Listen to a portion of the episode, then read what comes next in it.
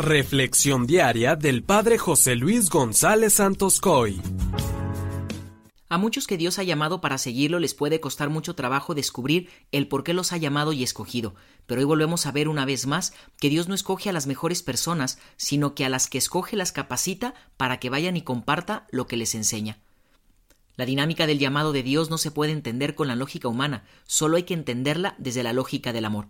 Si tú quieres seguir al Señor, experimentar su amor y su presencia, no es cosa fácil, pero sí te asegura la felicidad. Por eso te comparto hoy tres características que debe tener el que quiere seguir al Señor. Reflexionaremos Lucas 9 del 1 al 6. En aquel tiempo Jesús reunió a los doce y les dio poder y autoridad para expulsar toda clase de demonios y para curar enfermedades.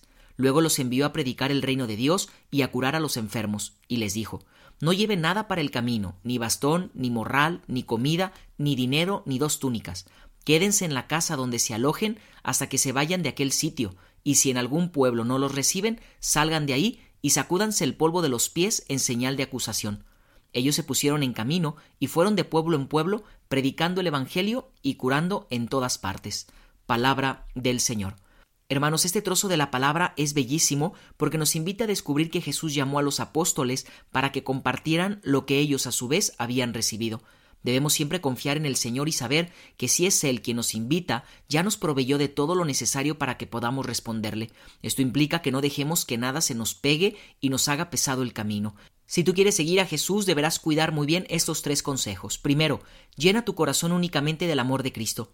Cuando nosotros basamos el éxito de nuestras charlas, de nuestro apostolado o de nuestro actuar únicamente en lo externo, ya fracasamos, ya que la verdadera riqueza se lleva por dentro y es el encuentro con Cristo. Cuando Jesús le dice a sus apóstoles que no lleven nada para el camino, les pide que se basen en Él, no basen su apostolado en seguridades humanas.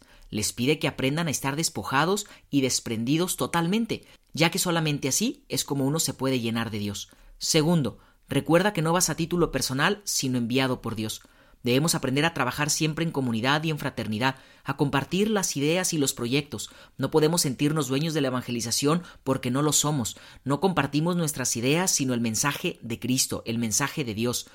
Además hay que recordar que no los mandó de vacaciones, sino a predicar el reino de Dios, un reino de amor, pero también de compromiso. Por ello no se puede caer en la tentación de mutilar el mensaje de Cristo. Debemos ser valientes para la predicación. Y tercero, no se contagien de lo negativo de los demás.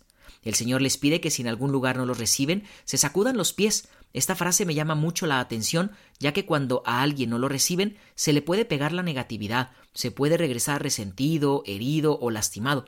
Jesús nos invita a estar totalmente desprendidos de todo, hasta de esto. Si en algún lugar no los reciben, sacúdanse la negatividad, la terquedad, la cerrazón, etc. Y hay que estar siempre libres de todo rencor. Que la bendición de Dios Todopoderoso, que es Padre, Hijo y Espíritu Santo, descienda sobre ti y permanezca para siempre. Amén.